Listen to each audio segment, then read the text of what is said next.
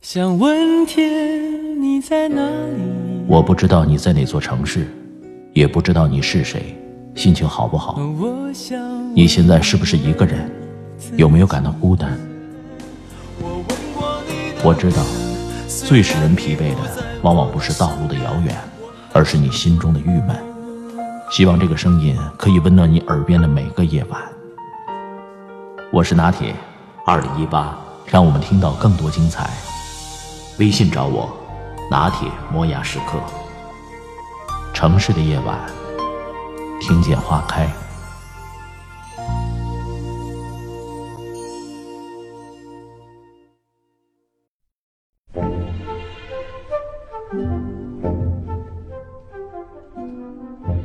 正如赫胥黎所说，人终究会毁于他们所热爱的东西。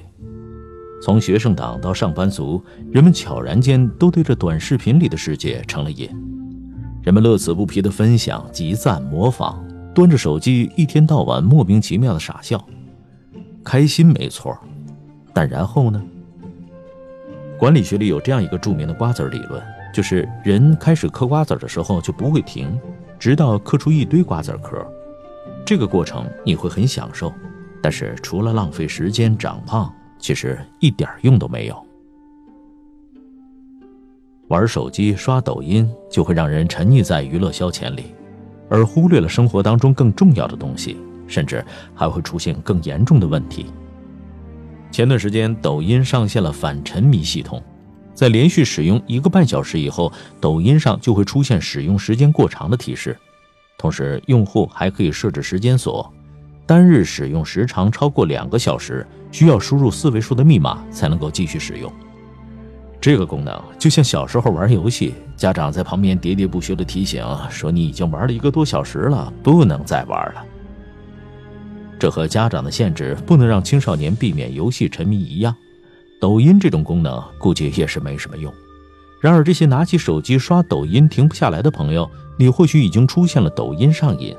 你的行为和认知，甚至大脑都正在发生一些变化。最初我去下载抖音是为了看一只跳海草舞的阿拉斯加狗，在使用抖音的一段时间，只要在沙发躺下，戴上耳机，打开抖音，等回过神来的时候，一两个小时就这样刷过去了。然而，除了看完那个哈士奇的新视频，我实在不大记得我还看了什么。这种开刷抖音一两个小时就过去的体验，我知道不是只有我一个人。有权威调查显示，抖音上大约有百分之二十二的用户每天使用超过一个小时。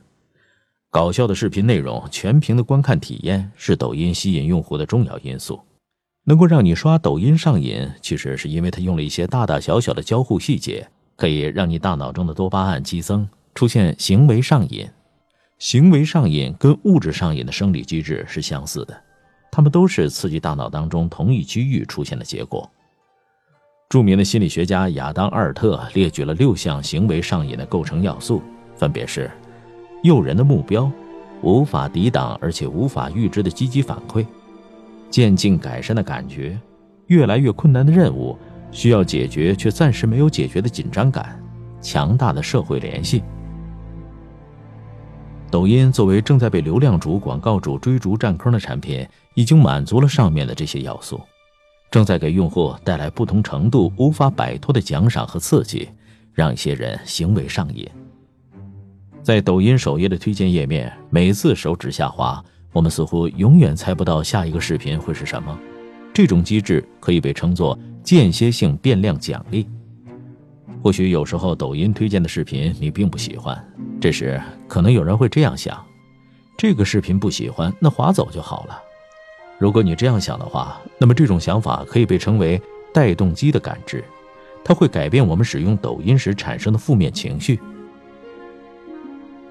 以上这些都会让在抖音上看视频的用户体验到行为上瘾当中无法抵挡而且无法预知的积极反馈这一要素。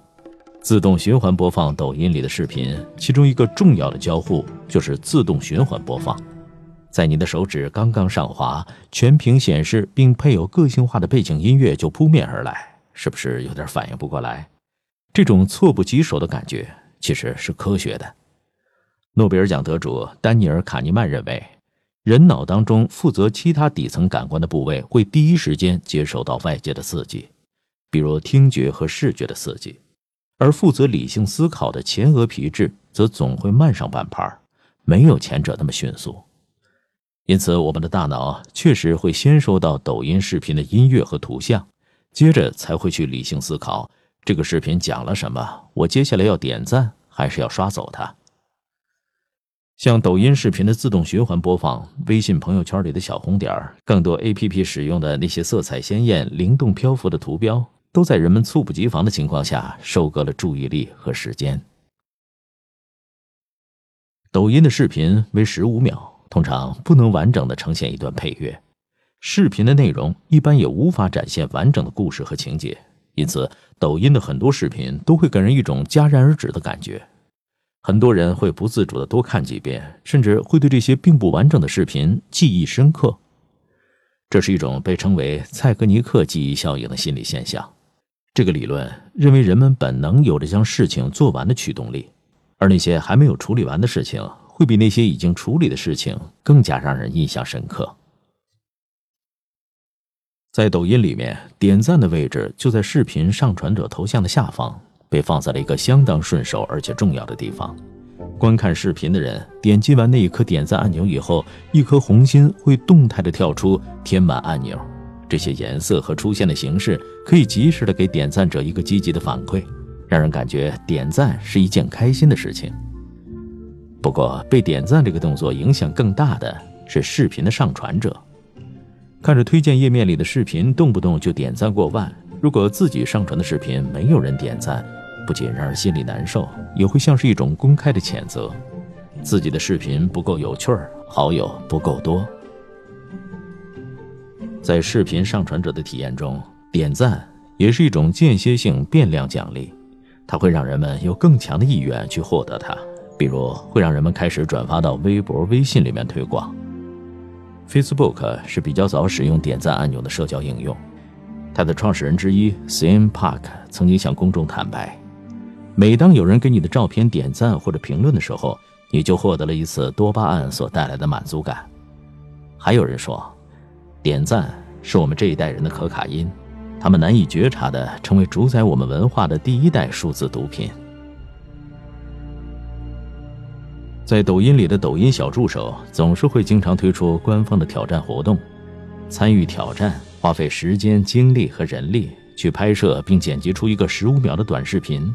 在这个过程中通常会产生参与感甚至艰辛感，这些感觉都是行为上瘾体验的必要部分。如果是刷抖音出现了行为上瘾，详细的体验是这样的：你无法准确的预测自己会什么时候打开抖音。打开抖音以后，不知道自己会刷多久，不知道什么时候才会关掉这个 APP。于是你决定选择放弃其他活动，继续刷。但就算是继续停留在抖音上，你也没有办法像以前那样享受刷抖音的乐趣了。当然，把抖音替换成其他的互联网产品，比如微信朋友圈、新浪微博，这都是成立的。被称为设计伦理学家的哈里斯认为。人们手机上瘾问题并不出在人缺乏意志力上，而是因为在应用的背后有很多人在努力工作，目的就是破坏你的自律。上瘾的定义是相对消极的。刚才我们提到的心理学家亚当·阿尔特认为，只有当一种行为此刻带来的奖励最终因为其破坏性的后果而抵消，才叫行为上瘾。也就是说，如果刷抖音确实给自己带来了欢乐。时间被他所占用，并没有造成严重的后果，那不算行为上瘾。但这并不代表后果不严重，我们就应该乖乖地交出自己的注意力和时间。使用互联网产品、电子产品的行为上瘾现象已经被精神学界提出，然而并没有得到足够的关注。与此同时，与行为和上瘾相关的设计和产品正越来越多。硅谷曾有一家名为多巴胺实验室的公司，他们有两个产品，业务都和手机应用引起的行为上瘾有关。然而，一个有趣的现象是，二零一零年，乔布斯曾经对《纽约时报》说过，他从来不会让自己的孩子使用 iPad。电影《头号玩家》里边的反派大佬诺兰也是不爱玩绿洲的，连密码都不会费心去记。生产这些高科技产品的人，就像《绝命毒师》里的大毒枭老白一样，他们是不吸毒的。